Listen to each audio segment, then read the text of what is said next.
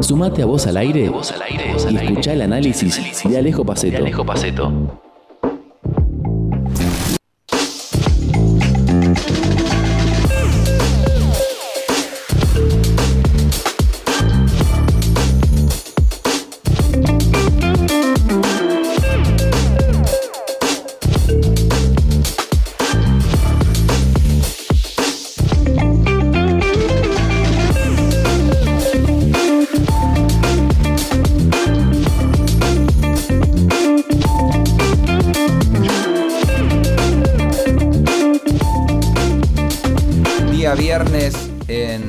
Al Aire y es el momento más esperado de la semana.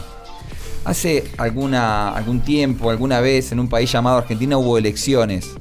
Un domingo. Lo recuerdo con, lo recuerdo con añoranza. Pasó un siglo, pero acá estamos para analizar todo lo que pasó en apenas cinco días con nuestro especialista en política, Alejo Paceto. Bienvenido. Dani Diego, ¿cómo andan? ¿Todo bien?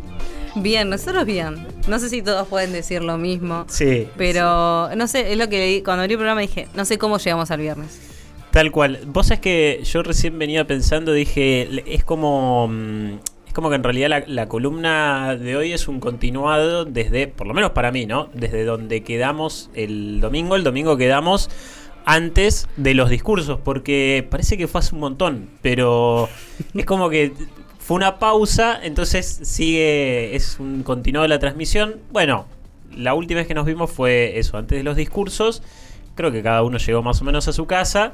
Eh, digo, como para también una especie de cerrar lo que fue lo electoral y al mismo tiempo abrir también lo que fue esta semana, porque no deja de ser importante. Fue una semana hiper movida. La verdad que yo por lo menos no me esperaba que en, incluso en tres días, porque creo que fueron los dos, tres primeros días posteriores a, a la elección al domingo a la noche, todo lo, todo lo que fue pasando. Por eso quiero volver o por lo menos arrancar desde, desde lo que fueron los discursos de cada uno de los candidatos, porque, porque entiendo que fue importante para, para pensar esta cronología. Eh, podemos empezar, bueno, por ahí por el hacer quizás unas diferencias, ¿no? Entre lo que fue, me parece, sí ese domingo, que se planteó, ¿no? Este nuevo antagonismo, o por lo menos lo que era hasta el domingo a la noche.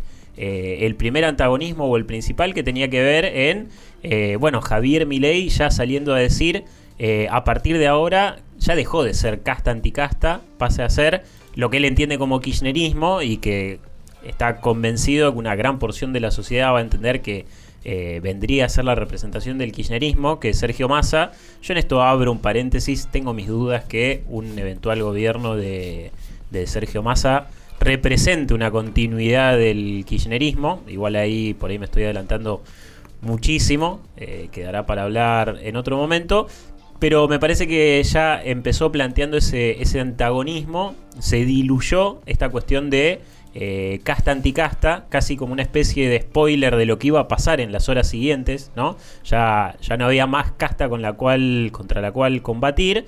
eh, y por el otro lado, bueno, un discurso por supuesto mucho más moderado de lo, de lo que venía haciendo en líneas generales Javier Milei, eh, al menos ese domingo a la noche.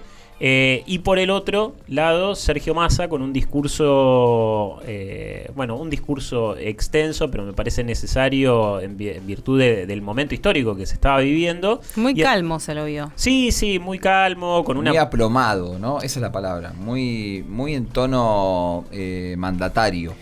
Muy. Fue, yo leía la verdad algunos analistas y decían, fue como una especie de primer discurso presidencial, o sea, ya ahí como, eh, y gente incluso que no, no coincide para nada, que, que con, con, con Massa en general, que por ahí no es afín a, a lo que implica Sergio Massa, diciendo, ya habló como presidente, ¿no? Ya ahí está empezando a demostrar lo que podría ser un- una gestión de Sergio Massa. Y lo simbólico, ¿no? Bueno. El cambio de, de logo Sí. fue notorio. Sí, sí, sí. Eh, es evidente que eh, los equipos de masa tomaron el control. sí. Eh, ya no es Unión por la Patria. No, es no, Massa no. presidente, el logo atrás. Sí. Y él solo arriba del escenario. ¿no? Bueno, eso iba a decir, justamente está puesta en escena con la bandera, con esta nueva eh, Argentina, sí, eh, Sí. si no me equivoco.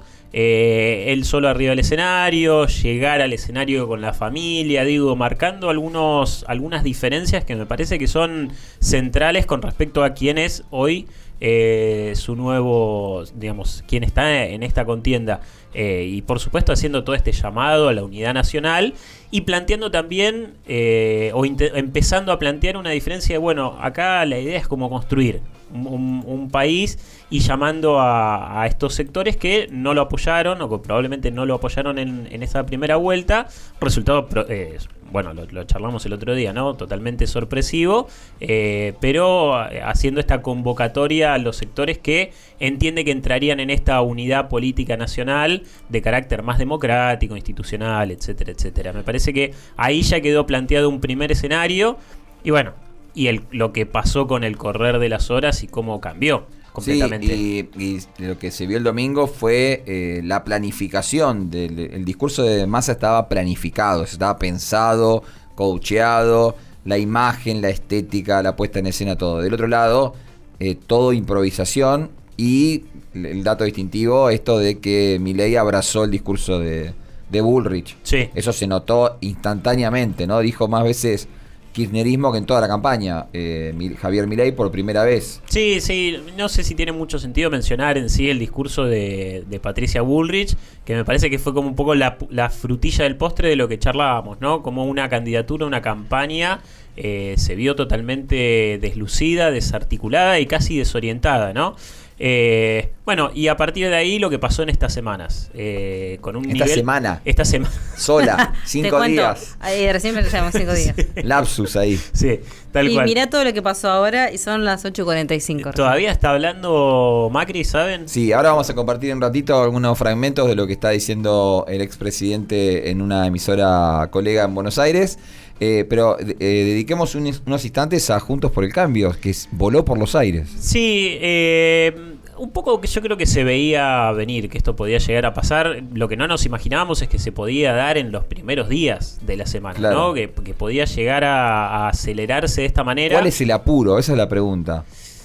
¿Por Yo- qué hacía falta que sea tan rápido? ¿Por qué no pudo ser la última semana antes del balotaje?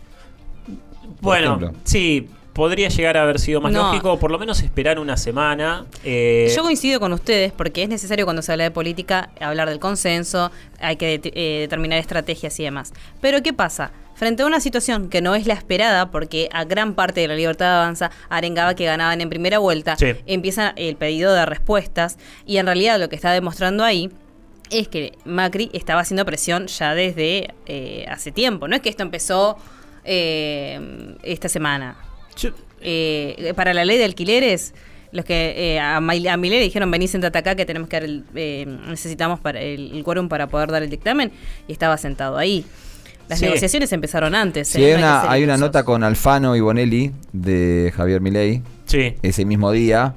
eh, un poco lo acorralan y le preguntan quién es el que convocó a la reunión.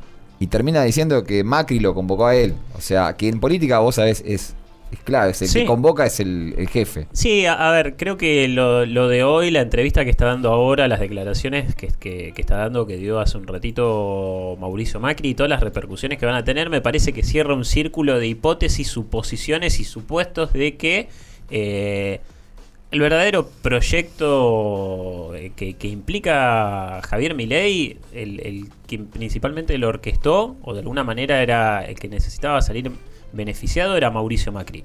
Está clarísimo, digo, me, parece que no tiene ya mucho sentido eh, pensar eso como una especie de teoría conspirativa o conspiranoica. O sea, eh, desde el primer momento fue bastante evidente que toda la intención, eh, digo, y en esto queda muy en claro cuál es la obsesión de Mauricio Macri.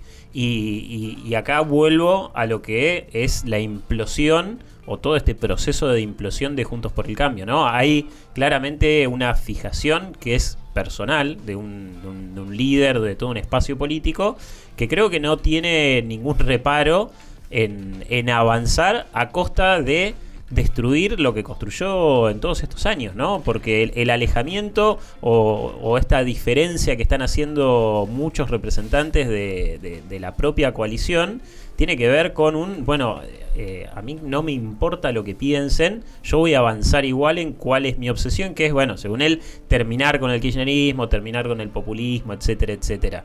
Eh, estuvo muy claro ya desde hace, creo que desde el año pasado, cuando empezó a eh, por lo bajo destruir toda la candidatura de Horacio Rodríguez Larreta. Sí, cuando, cuando ah, incluso ahora, después de las PASO, eh, eh, Bullrich tenía que pedirle por favor que no elogie a ley, o sea, es como, a ver, te lo tengo que decir, estamos en campaña, apoyame a mí. era como demasiado evidente.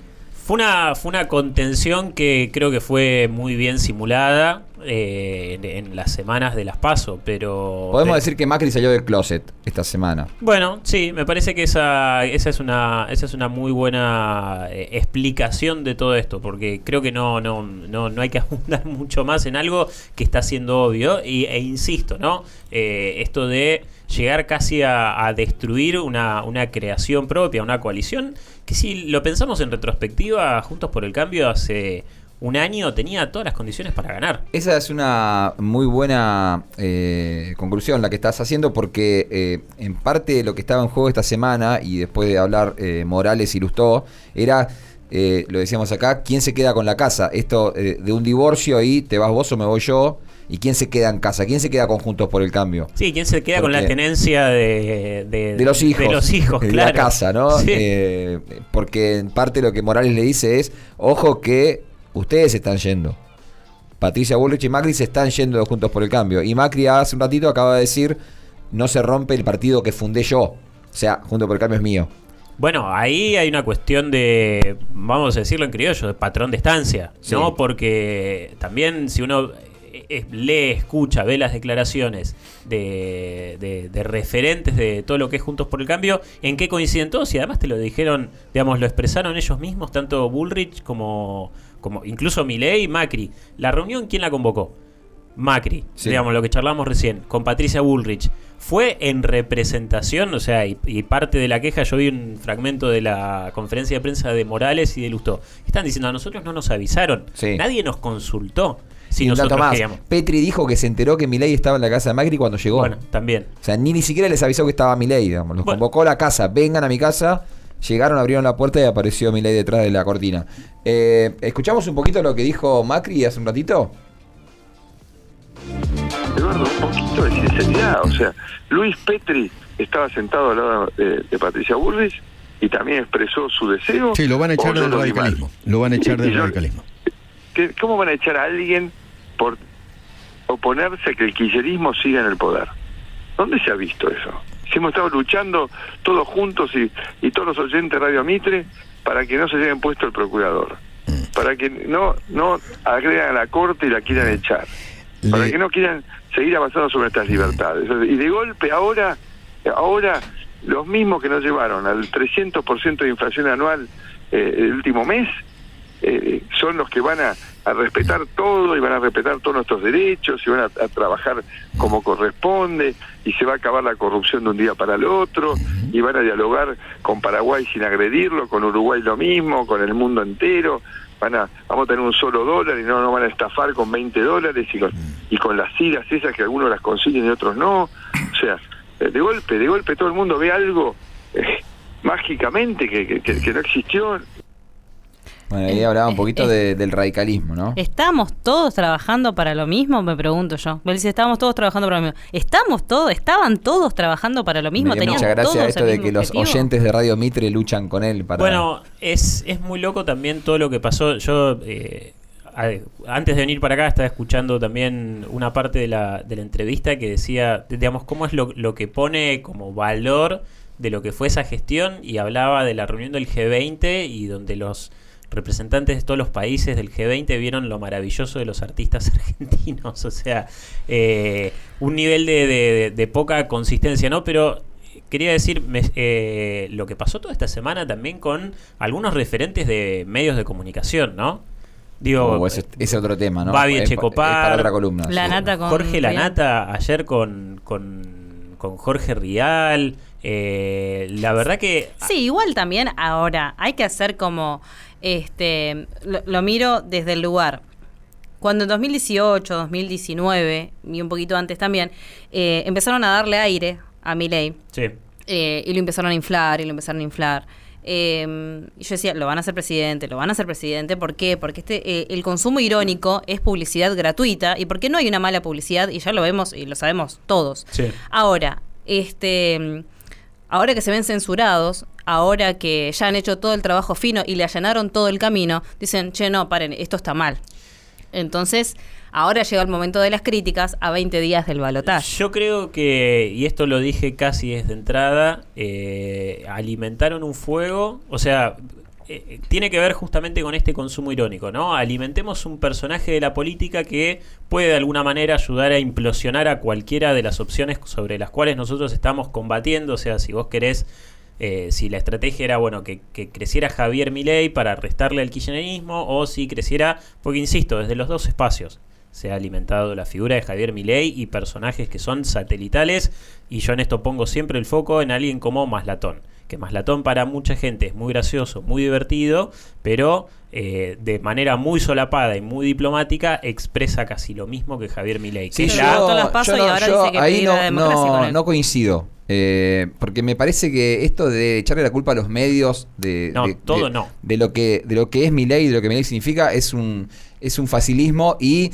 lava las culpas de un montón de gente que hizo las cosas muy mal. O sea, No, a mí no me pero- alcanza que No, venga un referente, no me alcanza que venga un referente de la izquierda acá o una referente y me diga que mi ley es lo que es y la izquierda no le hace cosquillas a nadie por culpa de los medios de comunicación. Eso no es cierto. No, es- eso, Eh, eso por supuesto que no, porque lo charlamos siempre que El Dipi también es un personaje de los medios y, y perdió como en la guerra, en la matanza. Sí, digo. a ver, Milei es un producto de un montón de factores que lo hemos charlado siempre y tiene que ver con una pésima gestión del gobierno nacional, con un contexto que favorece Pero el crecimiento. dijiste, es un producto.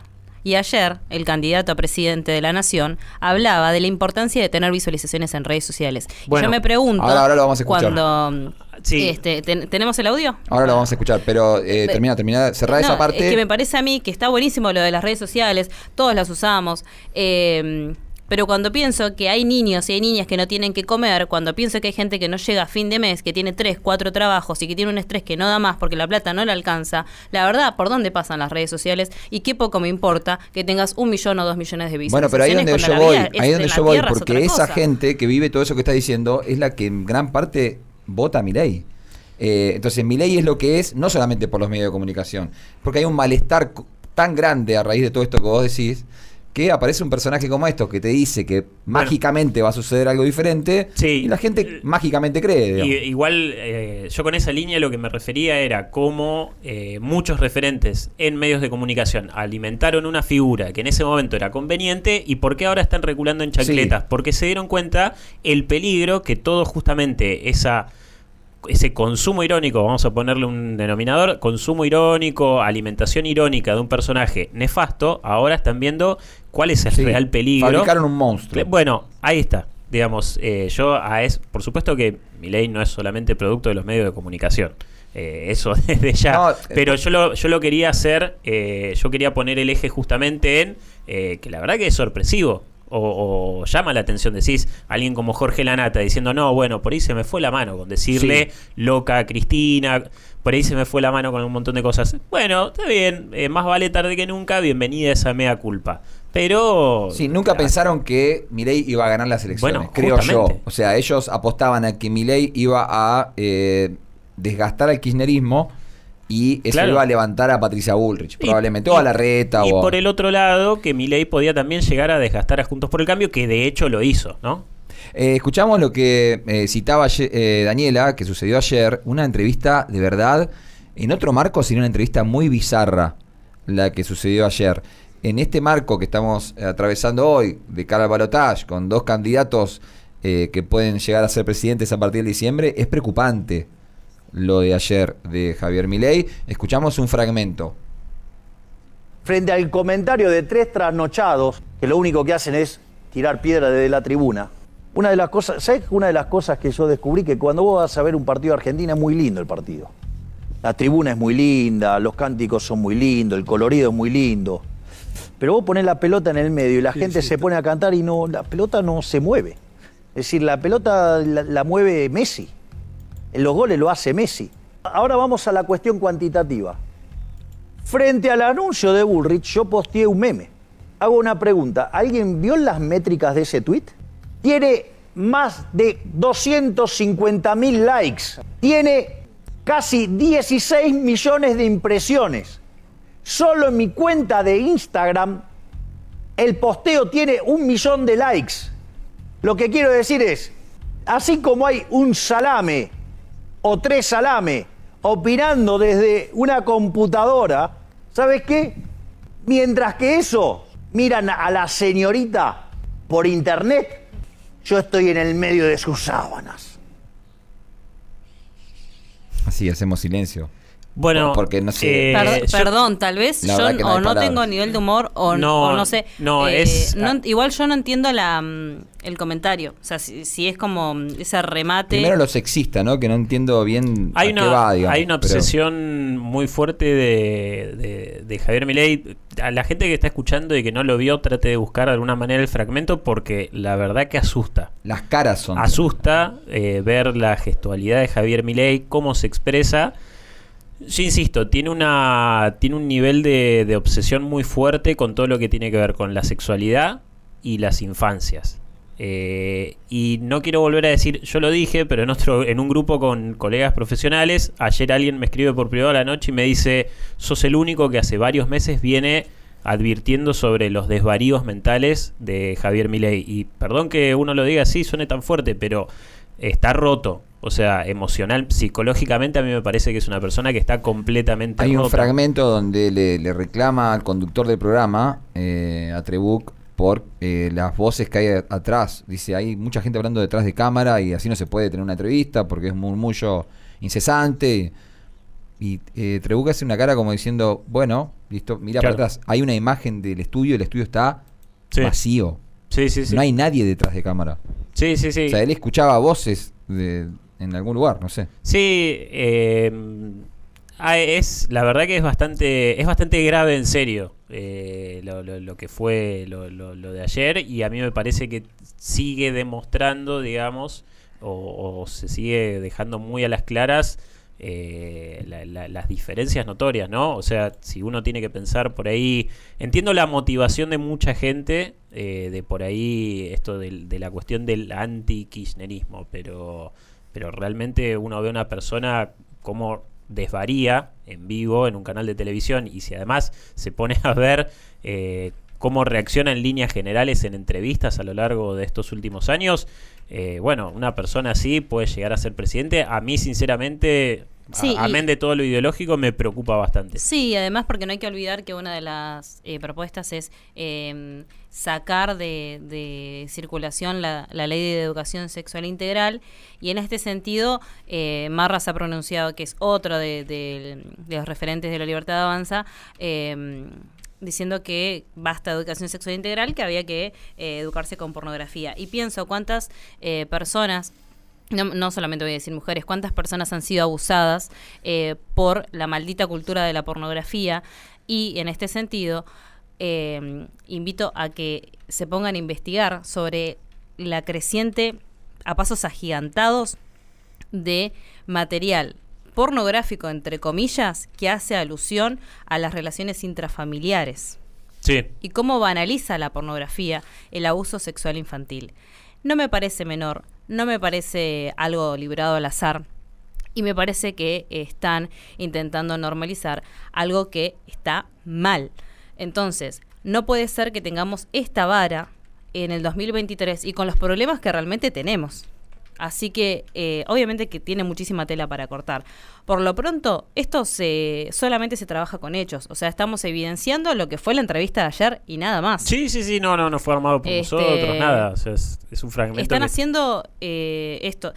Hay fuentes que dicen que ayer, después de la entrevista, Milei tenía una ambulancia que lo estaba esperando porque estaba perdido, no sabía cómo salir del canal por el nivel de estrés que está manejando. Sí, no hemos hablado de Sergio Massa todavía. Eh, pero creo que así será. Sergio Massa está eh, enfocado en la gestión. Sí, en la gestión y, bueno, yo iba a decir justamente observando desde el balcón. Sí, me iba a decir justamente eso. Creo que la, la mejor decisión que hoy por hoy puede tomar el oficialismo es dejar que siga, que siga, digamos, autoimplosionándose, autocomiéndose eh, juntos por el cambio y por el momento no, no hacer nada más que dejarlos actuar.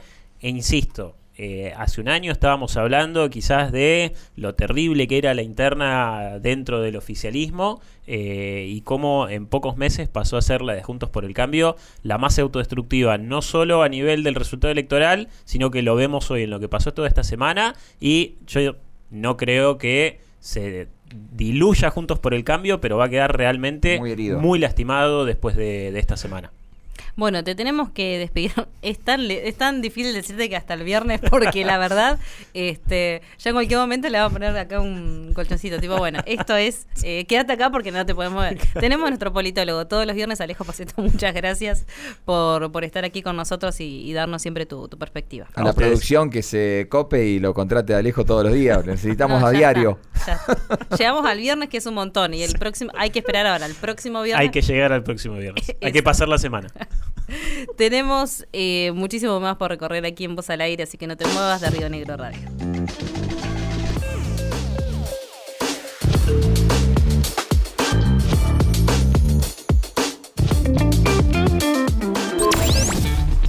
Río Negro Radio, Radio, Radio, Desde Neuquén, Desde Neuquén, en la 90.9. Desde General